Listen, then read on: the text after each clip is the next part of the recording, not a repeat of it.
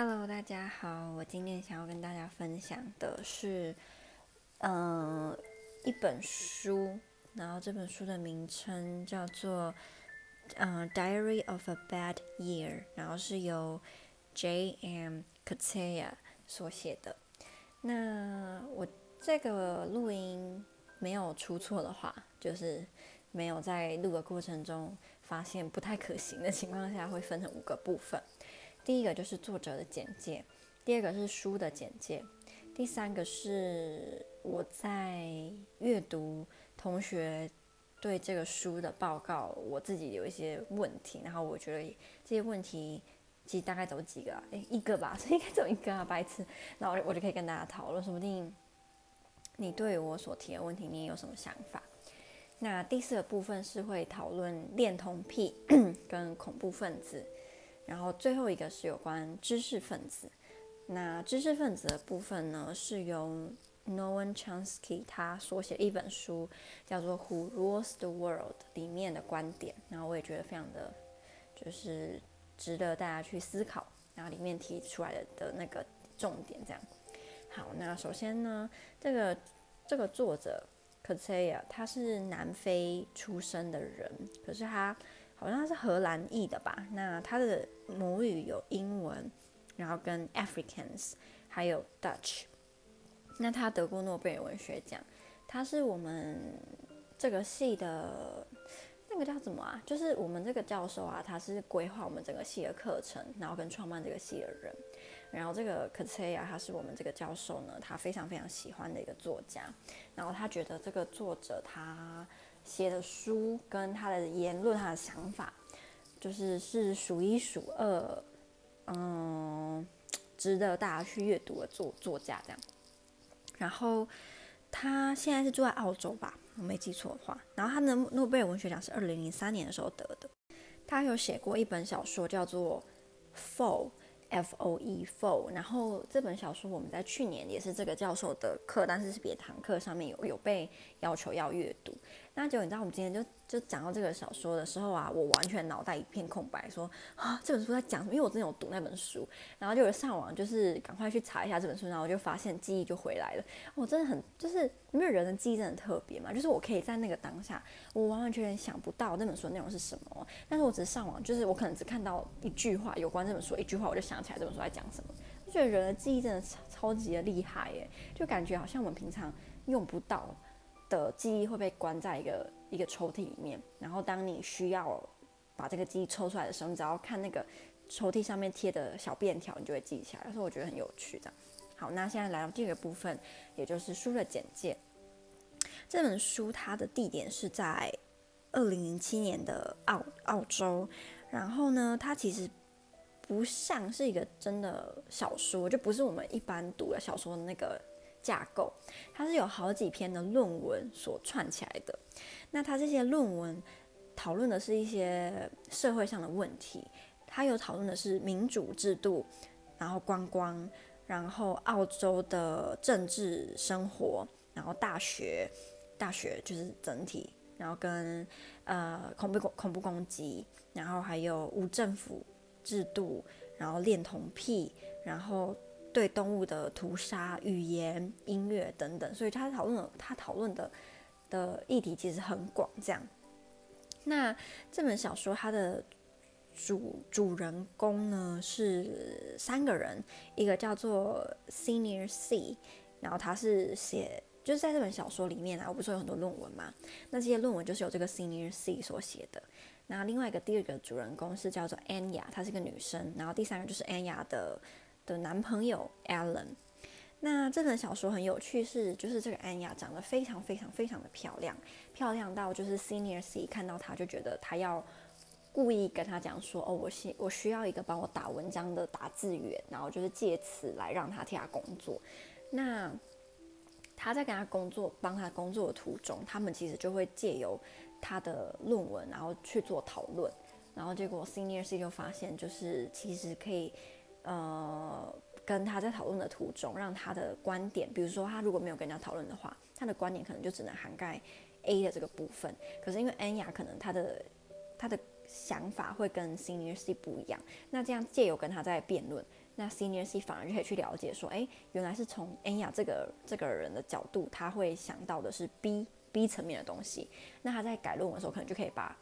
嗯，像 Anya 这样子的人会提出的论点，然后加到他自己的论文当中，或者是借由他们提出的论点，他自己去想说要怎么反驳这样。所以他是认为就是跟 Anya 讨论是对他的写作有帮助的。可是 Anya 的男朋友 Alan 就不这么认为，就是 Alan 反正他就觉得说。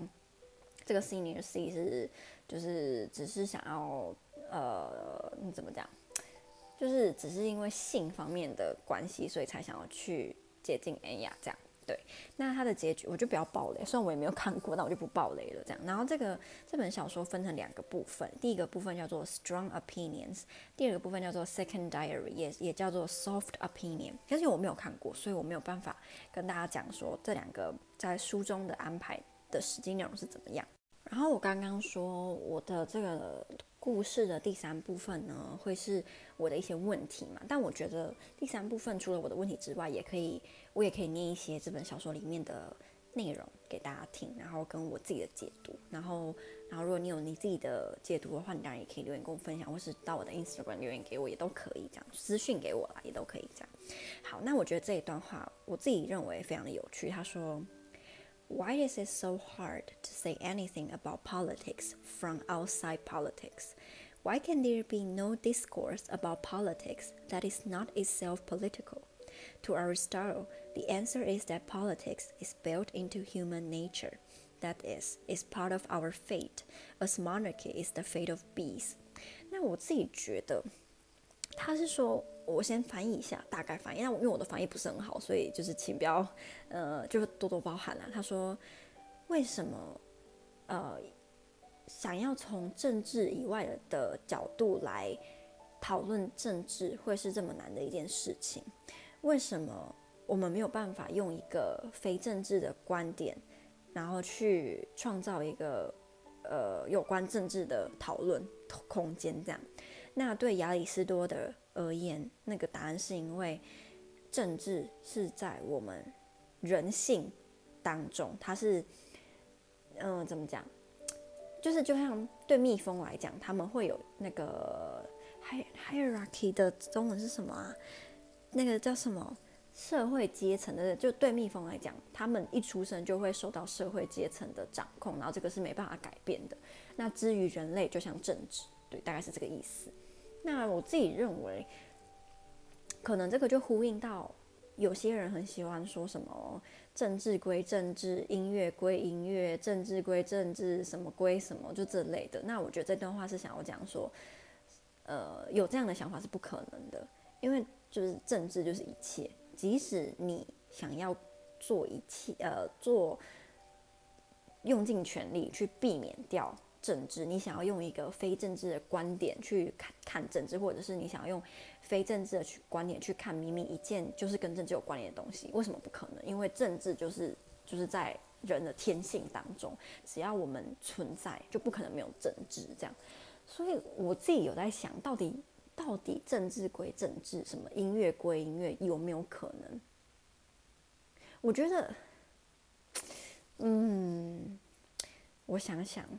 除非你的音乐就是单纯的在讲你自己的，比如说你自己的爱情好了，你自己非常隐私个人的家嗯家庭生活，我想一下哦，好啦，即使你的音乐内容是非政治的，可是我觉得还是会牵扯到政治的部分，是比如说你把你的你的音乐上架到什么平台上面，那如果今天这个平台它是中国的音乐平台好了。那他可能就会，比如说什么屏蔽某些字眼，那其实你的音乐还是受到政治的掌控，或者是说像在四月四号的时候，就是中国的什么哔哩哔哩啊，有的没的，他们都呃就是观战一天，或是不让创作者在那天上传你的影音作品。我觉得其实这这也是。你上架你作品的平台，他们做出了政治选择，影响到你的作品，即使你的作品内容是非政治的。那因为我是现在临时想到，所以我相信应该有其他的呃论点可以去支持说，认为政治归政治，什么归什么是不可能的。对。然后下一个下一个 quote 我自己觉得非常非常有趣是这一段 ：You put yourself forward as a lone voice of conscience speaking up for human rights and so forth. But I ask myself if he really believes in these human rights, why isn't he out in the real world fighting for them? What is his track record? 我觉得这段话很有趣。我先发现他说：“你把你自己呢呈现出来，当成是一个孤独的。”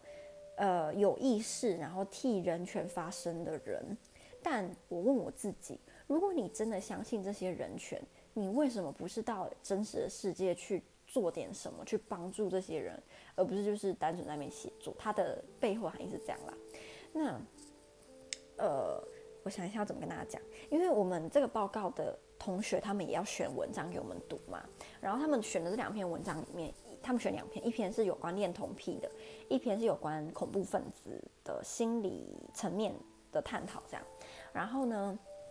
我们老师对于他们选恋童癖的文章其实很不满意，因为他他觉得那篇文章的作者的观点很偏颇，然后他引用的例子也都很就是没有可信度，这样，所以他就认为说那篇文章其实对我们没有什么益处，讨论也没什么用，这样，然后。可是我的好朋友 Carolina，他就认为不是那样。他说那一篇恋童癖的文章，虽然内容可能有点老生常谈，然后谈的也是大家都知道，就是恋童癖是一个问题。然后那那篇文章讲的不是一个大概，就是一个 general 的恋童癖，他讲的是好莱坞里面的恋童癖有问题这样。然后他有提到一个很有名的电影电影导演 Polanski，然后 Carolina 就讲说，他觉得那篇文章。虽然就像我刚刚说的，提提到的东西是我们大部分都知道，可是他有提到 Polanski Polanski 这个这个大导演，他认为就是对我们来讲也是一个警警警惕，或是值得我们去想的。因为 Polanski 他即使算是我不太确定，但是我认为他应该是有证据显示他真的去强暴了一个十三岁的的青少女还青少年，我不确定。可是他到现在还是。有在推他新作品，然后他的粉丝还是非常的多，他的电影有时候还是很卖座，大家还是会一直去看这样。那这就是这就可以让大家想一个问题，就是今天你认为一个导演，或是比如说一个歌星、一个演员，他的私生活或是他个人的道德观，到底我们该不该就是去考虑？当你在呃，就是比如说看他电影或者是听他的歌的时候，你会不会把这个？这个作家或是这个创作者，他的道德观，然后纳纳入你愿不愿意去去看他作品的的，我刚刚讲什么？就是你会把它列入考量。就如果你今天觉得说，哦，他他曾经有这个这个强暴青少女的犯罪记录，那你就选择不要去看他的电影。还是你会认为说，一个创作者他的作品，跟他的道德观，或是跟他的隐私生活是分开的。对，我觉得这是一个蛮好的问题。那如果今天你认为这两个是不应该分开的，那这个 Polanski 他明明就是真的去做了这件事情，就是强暴了未成年人，但为什么好莱坞的人还是继续让他去创作，然后全世界也没有真的出现说太大的抵制他的这个行为这样子？对，我觉得很有趣。然后。我那时候就有问老师，其实老师没有回答我，他可能觉得我这个问题他不知道怎么回答，还是他觉得不重要。就我讲说，这段 quote 给我的感觉是他认为，如果今天你真的这么在意，比如说你今天是个写有关、饥饿问题的作家好了，你如果真的这么在意的话，你为什么不是比如说到非洲或者是到哪里去帮助当地正在为饥饿所苦的人做点什么，而是而不就是你为什么不去做那件事情，而是你坐在你的电脑前面，然后开始打字，然后写作写说我们大家应该为饥饿做点什么啊？饥饿是现在人类全体人类应该要解决的一个问题啊！等等等等。然后我就想说，如果老师觉得恋童癖那篇文章对我们没有益处，那为什么老师就会认为说这篇小说对我们是有帮助的？因为这篇小说它提的也只是一些。社会上的问题，或是全球的议题而已啊，他也没有真的是做些什么，他可能提的也是老生常谈问。那为什么老师就认为这本小说对我们是有益处的？但那那从那篇恋童癖文章就是没有益处，只只是因为他提的可能就是老生常谈，或者是他提的是某些没有办法讲出名字的人，他们对好莱坞一些大人物的指控。我不知道大家可不可以理解我意思。这个老师没有回答我，可是卡罗琳娜说她觉得我问问得很好，所以我觉得很开心。这样，那这个 quote 也让我想到另外，也也让我想到另外一件事，就是到底作家写作他的文字对于解决社会议题，或者是对于解决呃，比如说全球饥饿、全球的环境，到底有没有帮助？就我们真的真的会因为一篇写的对于环境写的非常好的文章，我们就开始身体力行的去拯救地球吗？还是其实你看一看，就就这样？我不知道，我真的不知道，所以我才会有这个疑问，就是到底文字对于人类解决问题有没有帮助？还是其实如果我们真的想要解决问题，应该是直接去身体去做，而不是写文章？I don't know，那我也没有花时间去认真想，所以我也没没有办法给大家一个答案。好，然后第四个部分呢，是有关恋童癖的文章跟恐怖分子嘛。那我觉得恋童癖的部分，我刚刚讲的其实就就差不多，所以也不需要讲。然后这个恐怖分子的部分呢，我挑几个我觉得有趣的点跟大家分享好了。好，然后这个恐怖分子他一开头，我觉得他提出了一个非常有趣的观点，他说。其实没有人，他真的会在某一个特定，就是他，呃，我直接念他的原文好了，因为我不知道怎么翻，我先念。他说，嗯，implicit in the why question was an assumption that becoming a terrorist involved a discrete choice to change status。他说，当你有这个疑问，这个疑问什么？就是为什么有人要变成恐怖分子呢？你这个问题其实就显现出你有一个假设，假假设说有个人他在某个时间，然后很清楚的说，我从今天开始我要成为一个恐怖分子。可是他认为并不是这样的，就是在。通常大某些人他们成为恐怖分子的时候，他是不会有一个清楚的时间点，然后从那个时间点他就跟自己讲说：“我今天开始要成为一个恐怖分子。”就是并没有这样。其实很多时候成为恐怖分子的人，他们是在没有意识，或者是他没有真的去想过、思考过的情况下，开始朝着成为恐怖分子这的这条路上前进。而且，成为恐怖分子并不是一个呃很清楚的。过程吗？就可能今天恐当成为恐怖分子有一到十，你可能是从一、二、三、四这样慢慢慢慢前进。你不是说今天是恐怖分子，明天就又不是，就是它是一个没有办法成为一个非黑即白的判定的，没有没有这样的一个标准就对了。所以当我们想要去研究恐呃恐怖分子或者是恐怖攻击这样子的问题的时候，他说，a fundamental distinct distinction can be made than in an analyzing the factors at work at the different stages of becoming, remaining, and leaving or terminating involvement。他说，我们应该要去研究的是不同的成为呃恐怖分子不同的阶段。第一个是成为恐怖分子，维持一个恐怖分子的身份，以及离开这个身份跟摧毁这个身份。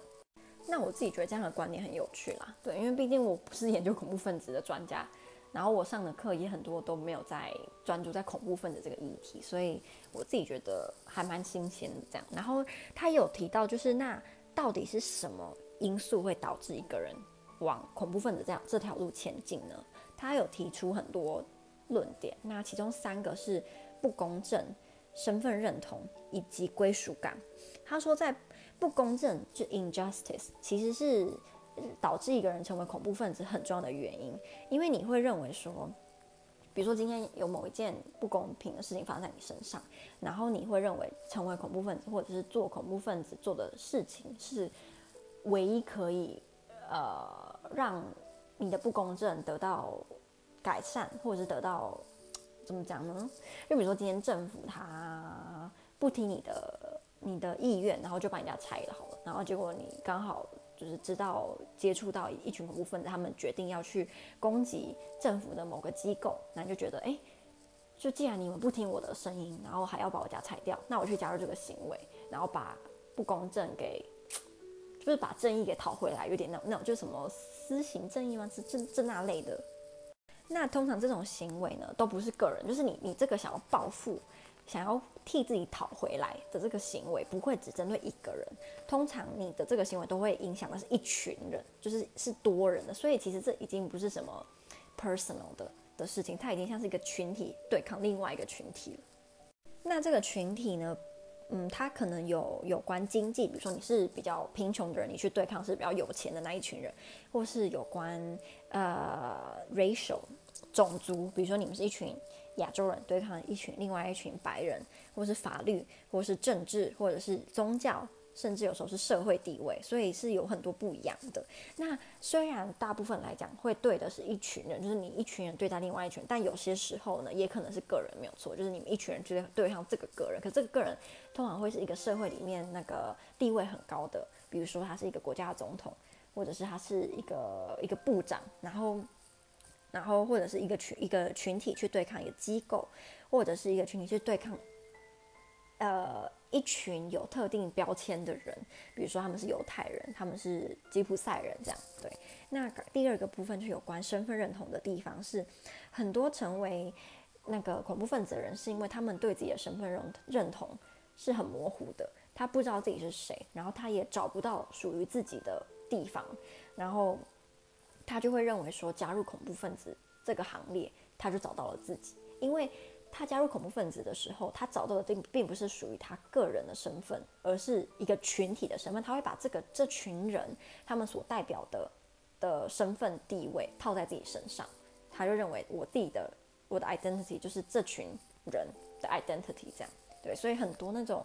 就是在社会上地位很模糊，然后或者是心理层面比较。复杂的那些人，他们也会想要加入恐怖分子，然后去做一些这群人大家都会做的事情。然后他会认为说，哦，我会做这些事是因为这是我，This is what I do。然后这个 I 就是你要加一个上引号下引号这样。那最后一个部分有关归属感，他说还有一些加入恐怖分子行列的人呢，他们是没有归属感的。他们可能这一生在他加入恐怖分子之前呢，他不停的被拒绝。他不停被这个社会不接受，然后他只要他就发现他原来只要加入恐怖分子，然后他只要做这些人会做的事情，他就变成他们的一一份子了，他就有一个归属的地方了。然后他在这个过程其实是会缺少掉自己的判断，对，因为你就把等于说你把你的个人模糊在这个群体当中，所以他不会用他自己。去判断这件事，他会以他们这群人的利益为主，所以对很多恐恐怖分子来讲，他们自己的人生、自己的生命是没有意义的，或自己的家人，因为这些并不是决定他们是谁，而是这个群体才是决定了他们是谁。这样，对。然后这个文章还有提到很多部分啊，可是我真的觉得很有趣，对，我真的觉得蛮有趣的，可能因为有提到蛮多有关政治的东西吧。那最后一个要跟大家讨论的呢是。Noam Chomsky 的这一篇小说，哎，这篇书啊，不是小说，这这本书。然后他他这个这个章节的开头呢，叫做“知识分子的责任”。他原文当中的“知识分子”是使用英文 “intellectual” 这个字，那我是把它翻成“知识分子”。那他的开头是要讨论这个知识分子的责任之前，我们要先定义什么是知识分子。那他把知识分子分成两个不，嗯，两群人，两种人。第一种呢，是会照着政府的的政策走的，然后他们会成为捍卫政府的人。那他们通常是一个社会里面，其实知识分子普遍来讲啊，都是一个社会比较有权有势有钱的人啦，就大部分都是这样。因为如果今天你你有脑袋，可是你穷的要死。其实有些时候你还是会身不身不由己的，必须去做一些为了钱、为了生存，然后你要违背自己良心的事。如果今天你就是一个有脑袋、有钱、有权的人，那就不一样了。对，那那这些知识分子通常呢分成两种嘛，一种是照着政府走的，他们呃、，they are ready to line up with the state，他们是国家的好伙伴。那第二群知识分子是挑战权威的人。那这群人他们的定义叫做 value-oriented intellectuals，他们是 men of ethics，他们是有自己自己一套道德观的人。然后他们就算即使就是即使政府的政策跟他们的道，就是如果今天政府的政策跟他们道德观是有冲突的的话，他们会坚持做自己。那通常他们的下场就是成为政治犯，就就是这样。然后他们也会永远都准备好要问、挑战政府，然后去问一些没有人敢问的问题。这样，那这些人就是这些知识分子，通常的身份是什么呢？是有名的作家、科学家、教授、哲学家。或者是相就是相同相同地位的人呐、啊，那这些人呢，某些就是一些平民百姓会认为这些人有一个特点，就他们把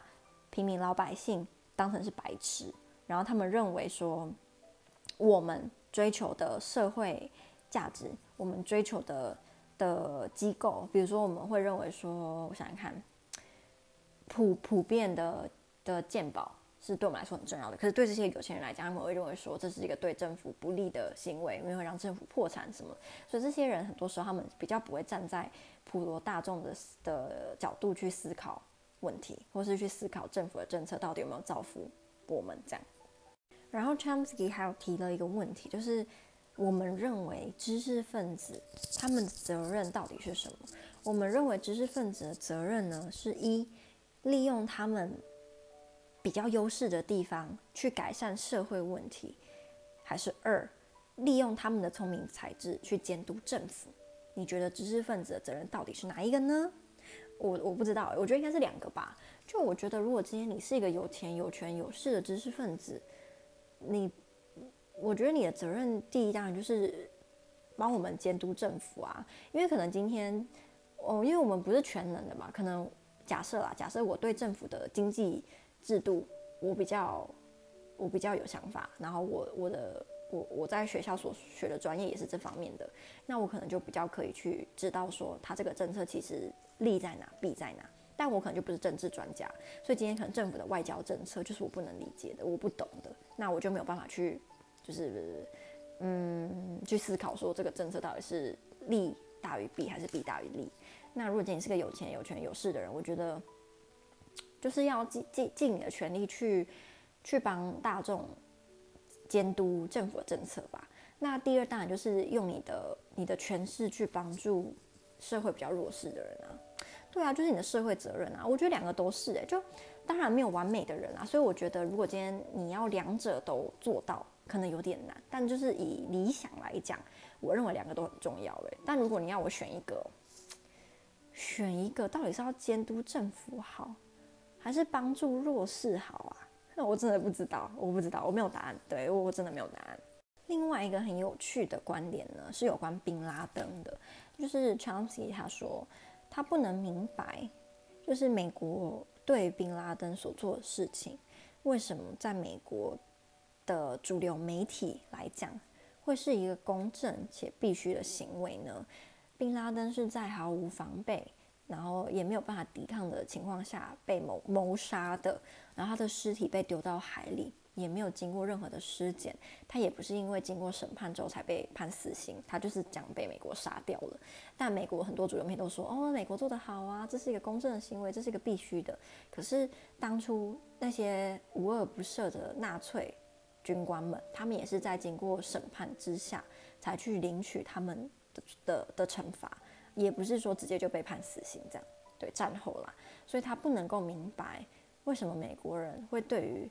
他们自己痛恨的暗杀，然后只是因为这个暗杀是套用在别人身上，所以他们就有那么大的容忍度。可是今天就是如果今天比如说是他们本地的总统被暗杀的话，他们就会你知道呃非常生气啊，然后怎样怎样，就是就是双重标准啊。然后他还有提到，他觉得美国现在缺少的就是一个。我刚刚提到的第二种知识分子会去挑战美国政府的知识分子，他觉得美国大部分的的知识分子都是第一种。然后他还有说，就是他认为历史上一个非常呃普遍的的那个要怎么要怎么讲啊？普遍的现象就是，如果今天你是一个第一种知识分子的话，那你在这个国家里面，你就会活得非常的好，然后你也会被很多高阶层的人所喜爱。可是，如果今天你是第二种人，那你这个这个国家你就会不停的受到处罚。可是你在国外，就你在这个国家以外，你就会是那种烈士或者是英雄。那你在别的国家，如果是这个国家第一种，你就会被人家唾弃。然后他觉得这是一个到现在都没有改变的一个现象。我觉得好像也是这样诶。那台湾哪一种比较多？我觉得在台湾很难讲，因为可能每个国家都这样吧。这要看你是哪个政党的人。就我觉得，如果今天在台湾你是蓝营的，好了，那你就会觉得你们蓝营自己是第二种人啊。那如果今天是绿营的，你就觉得你们绿营是第二种人，然后蓝营是第一种。所以，这所以我觉得就是角度不一样啊。好，那这个这个书这篇章节的最后一个部分，最后一段，其实它的总结是说，知识分子通常是一个社会中比较占优势的人。那如果你占优势，就代表你有比人家更多的机会。那如果你有比人家更多的机会，你就代表你有更多的责任。所以呢，你就你就必须要做出你的选择。那这个选择是什么？当然就每个人都不一样。好，那我今天大概就跟大家分享到这里。我希望希望你会觉得有趣吧，因为我自己觉得就是还蛮有趣的，就是讨论的这些议题。可能我刚刚有一些地方讲的不太好，因为有些时候我真的不知道要怎么把它翻成中文的时候，我就会想很久这样，所以请大家见谅。对，那。那就这样啦。如果你像我刚刚说，如果你觉得有哪些点很有趣，你想要跟我分享的话，你都可以到 Instagram 私信私讯给我，或者是你可以在这本底下这边底下留言，因为我都会看，我都会回的。对，所以嗯，就这样喽。好，拜拜。